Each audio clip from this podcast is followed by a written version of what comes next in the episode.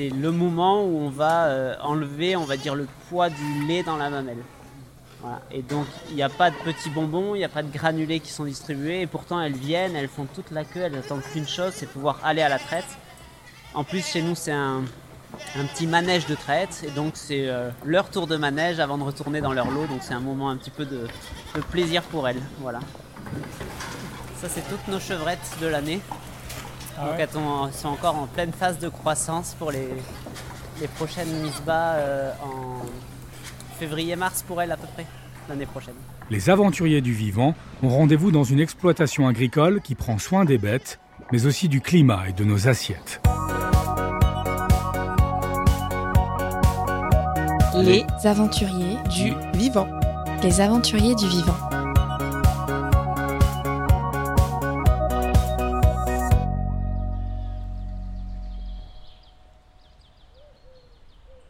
C'est une exploitation entourée d'une forêt de chênes et de résineux. Il y a des vaches laitières, des chèvres, une fromagerie, et au milieu coule une petite rivière, la Maltorne. Elle prend sa source dans les sous-bois de Rambouillet. L'atmosphère est bucolique, on se croirait presque dans un tableau champêtre de Gustave Courbet. Pourtant la ferme, qui a l'agrément bio, a tous les attributs de la modernité. Une boutique, logée dans une bâtisse du 19e, abrite des ateliers et des animations le week-end. Il y a aussi une chaudière à bois et un méthanier, de quoi occuper largement une cinquantaine de salariés, et bien sûr le gérant de la ferme de la Tremblay, Baptiste Carouchet. Notre grand témoin, fils de fonctionnaire, s'est vu confier les rênes de la ferme à l'âge de 24 ans, en 2017, soit quelques années seulement après son BTS agricole. On imagine euh, rarement euh, avoir ce type de responsabilité, cette envergure de projet à gérer surtout quand on rentre assez jeune en lycée agricole finalement. C'est un idéal pour moi, un, rêve en fait qui peut, qui est en train de se vivre en ce moment, euh, parce que dans tous les cas, pouvoir euh, piloter, créer des projets autour du monde agricole, c'est quelque chose qui fait vibrer, rêver ceux qui aiment le monde agricole. Parce que on euh, on vit le monde agricole, on vit l'élevage, on vit la transformation fromagère, la valorisation, et on voit beaucoup de choses qui se font en France, à l'étranger. Et on a envie juste de pouvoir créer le meilleur. Le meilleur pour soi, le meilleur pour euh, les animaux, le meilleur pour euh, nos clients consommateurs, le meilleur pour l'environnement. On a notre idée chacun du meilleur. Et euh, pour moi, voilà, une des étapes du meilleur, c'est la ferme de la Tremblay. Donc c'est ça qu'on essaye de vivre et de créer. Mais voilà, aucunement en 2012 ou, 2011, j'imaginais pouvoir euh, m'occuper d'une telle ferme, hein, surtout à cet âge-là. Comment vous pouvez vous affranchir justement de cette petite bille blanche, de cet engrais chimique? Clément? On va utiliser les, les effluents d'élevage. Tout simplement. Vous allez valoriser cet or noir-là que vous avez délaissé depuis des années. Notre jeune témoin, Justine Grunez, est en classe de première au lycée agricole de Montoire-sur-le-Loir. Et elle caresse le même rêve que Baptiste Carochet dans sa famille, on monte à cheval depuis quatre générations, et les randonnées équestres ont sans doute inspiré son orientation. Justine, qui est fille de militaire, est une élève studieuse, mais elle n'aime pas être enfermée. J'en avais un peu marre d'être tout le temps dans ma routine euh, des cours, de ne pas voir l'extérieur, de vraiment être dans une salle de classe et de rien découvrir.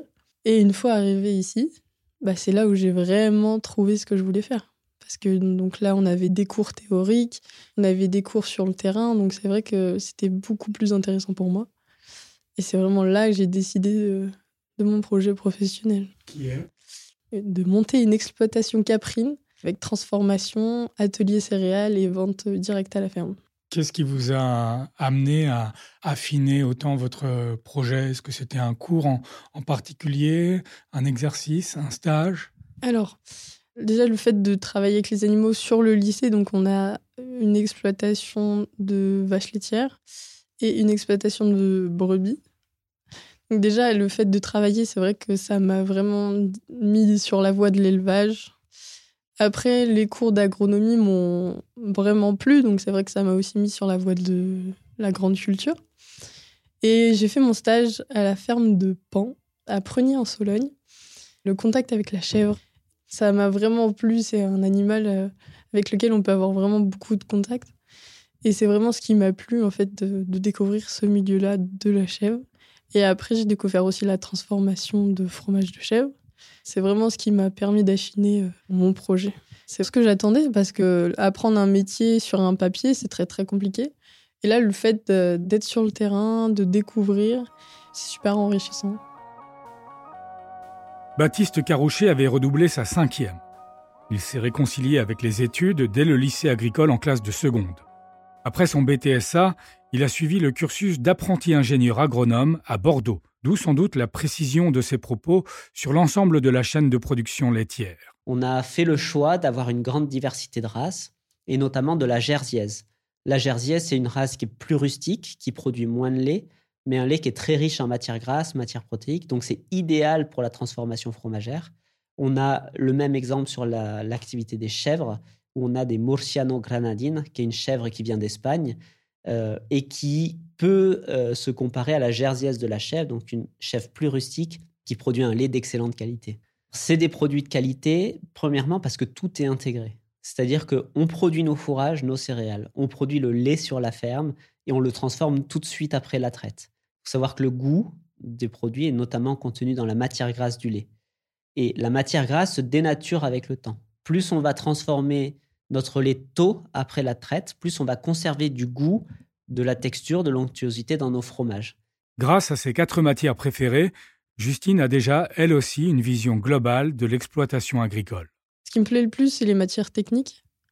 Parce que bah, on parle vraiment d'agricole, du coup, euh, aussi bien en économie, parce que l'économie, c'est super important savoir bien gérer l'entreprise pour euh, arriver à faire une belle chose derrière. Euh, aussi bien en zootechnie, parce qu'on apprend tout ce qui est science de l'animal, et donc euh, c'est super intéressant. En agronomie, tout pareil, parce qu'on apprend vraiment à gérer une culture, donc c'est super intéressant. Et en agroéquipement, là, on apprend tout ce qui tourne autour du matériel. Et c'est vrai qu'à l'heure actuelle, si on n'arrive pas à avoir un matériel en état, tout ça, on ne peut pas euh, bien travailler. Et donc, euh, grâce à ces quatre points-là, on arrive vraiment à avoir en fait la structure d'une entreprise agricole. L'entreprise agricole doit être armée pour être en capacité de réagir, et pas seulement aux aléas climatiques. La ferme de la Tremblay a choisi d'anticiper les défis et les changements, plutôt que de les subir et de lutter pour rester à la page.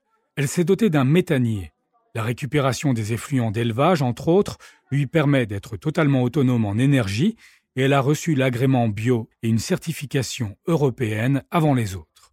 Ces changements et ajustements font appel à de solides compétences techniques, mais aussi à une soif d'apprendre encore et toujours. L'enseignement agricole nous prépare indirectement à tout ça, et quand on est dans l'enseignement agricole, on s'en rend pas forcément compte.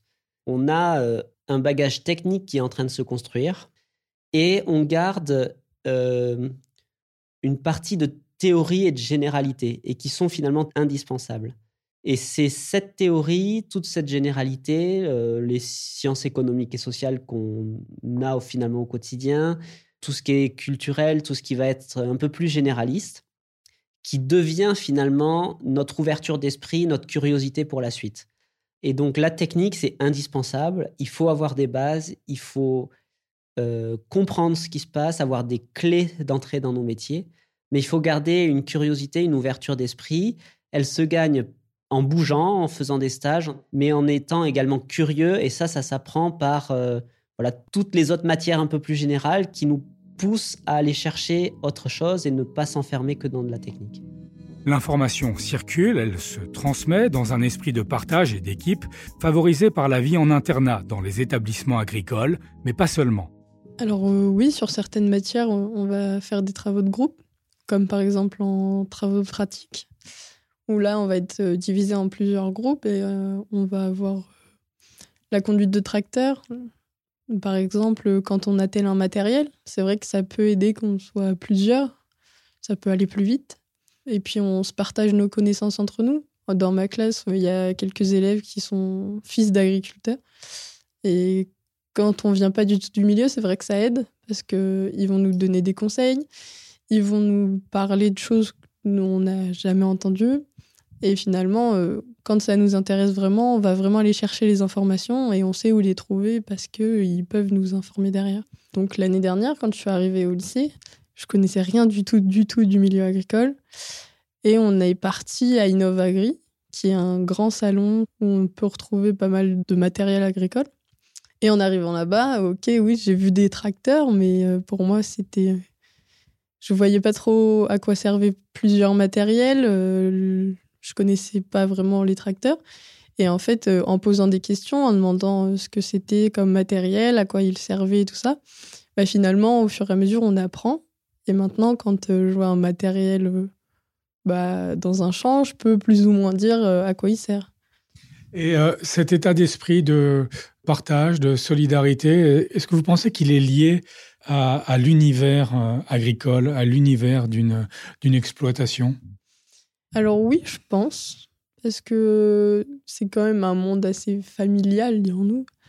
On peut toujours avoir besoin de son voisin, donc c'est vrai que c'est plutôt bien d'avoir euh, cet esprit familial, comme nous on peut retrouver dans notre lycée, parce qu'on n'est pas nombreux. Quand il y en a qui comprennent pas plus que ça, si ils ont besoin, bien sûr, on vient, on les aide, on leur explique.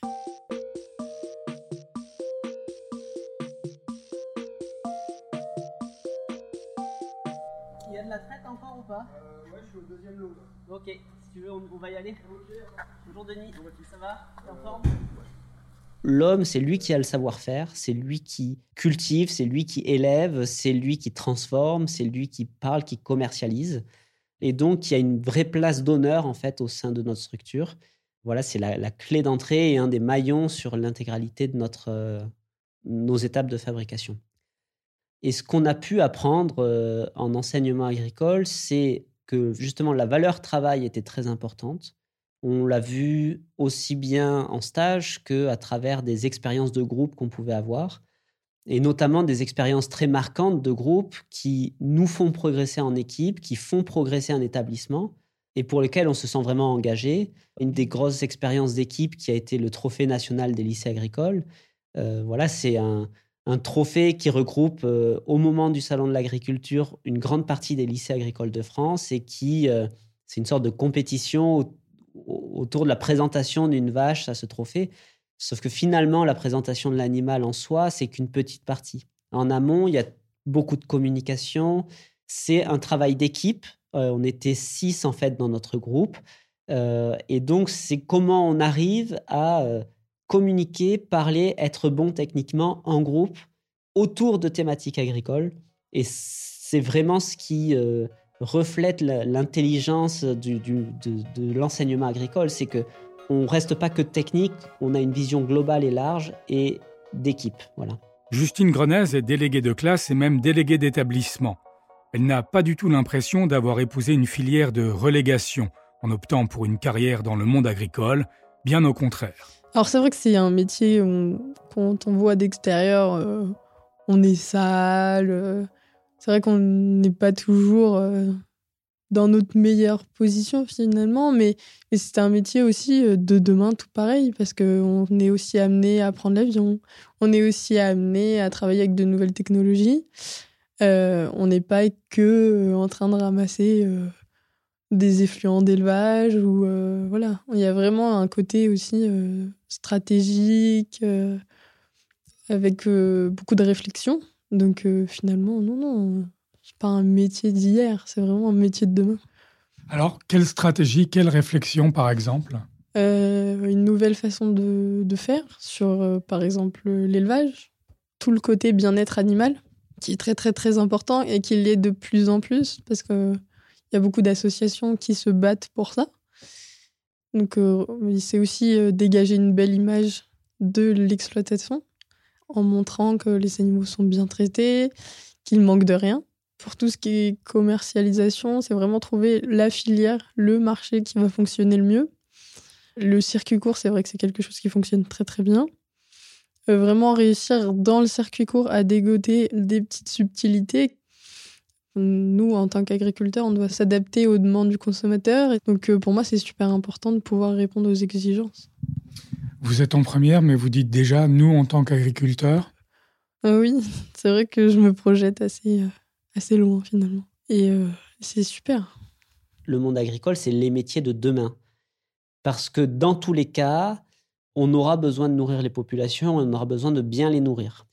Et pourquoi c'est le monde de demain? Parce qu'on est actuellement à la croisée de beaucoup de chemins où on souhaite bien se nourrir, on souhaite vivre dans un cadre et un environnement qui est agréable, avec des beaux paysages, avec des agriculteurs voisins qui euh, respectent l'environnement, qui ont des bonnes pratiques agricoles.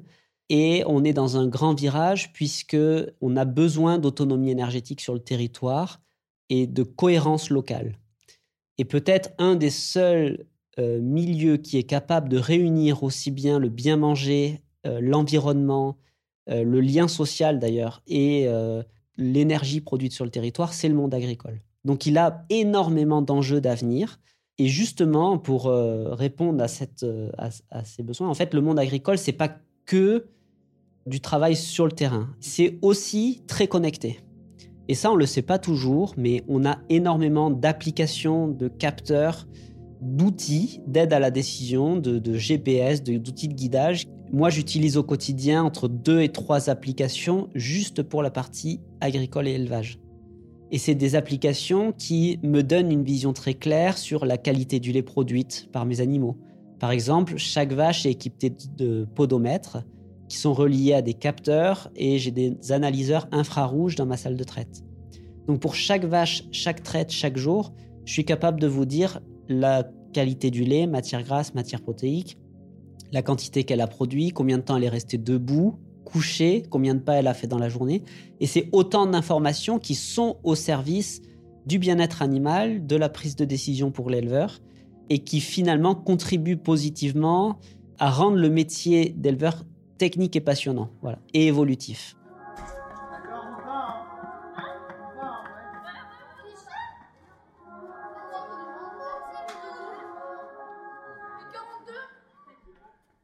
Justine Grenez souhaite profiter d'une bourse du programme Erasmus et partir quelques semaines en stage à l'étranger à la fin de sa première.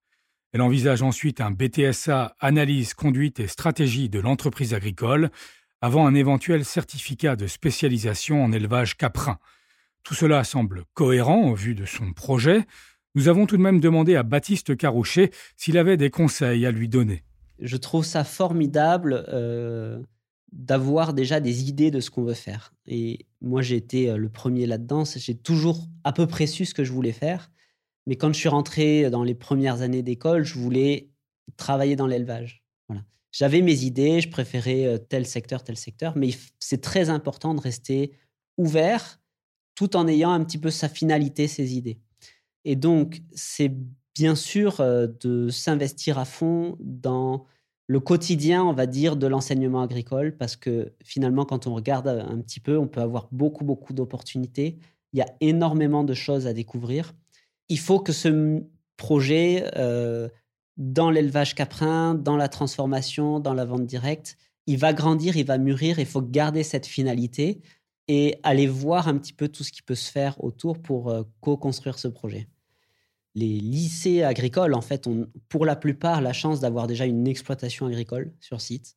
Et ça, c'est une vraie chance parce que c'est des exploitations qui testent beaucoup de nouveautés, qui sont euh, très souvent euh, à la quête de modèles agricoles un petit peu différents. Ça passe par s'investir sur cette exploitation. Comment on peut créer beaucoup plus de liens d'interaction entre, euh, on va dire, nous à l'époque, étudiants, élèves et l'exploitation, comment on y va euh, plus régulièrement que ce qu'il faut, comment on passe euh, du temps, voire pour certains s'investir dans les conseils d'exploitation pour aller voir les chiffres, creuser les projets, les co-construire. Mais ça passe aussi à travers la classe par des voyages d'études et pour faire ces voyages d'études, c'est aller chercher en groupe, ensemble, des financements extérieurs, travailler dans des exploitations pour récolter finalement un peu d'argent pour pouvoir voyager en classe, en groupe, visiter des entreprises agricoles ou autres qu'on n'aurait pas pu visiter seul. Et donc, en fait, l'enseignement agricole offre toutes ces possibilités.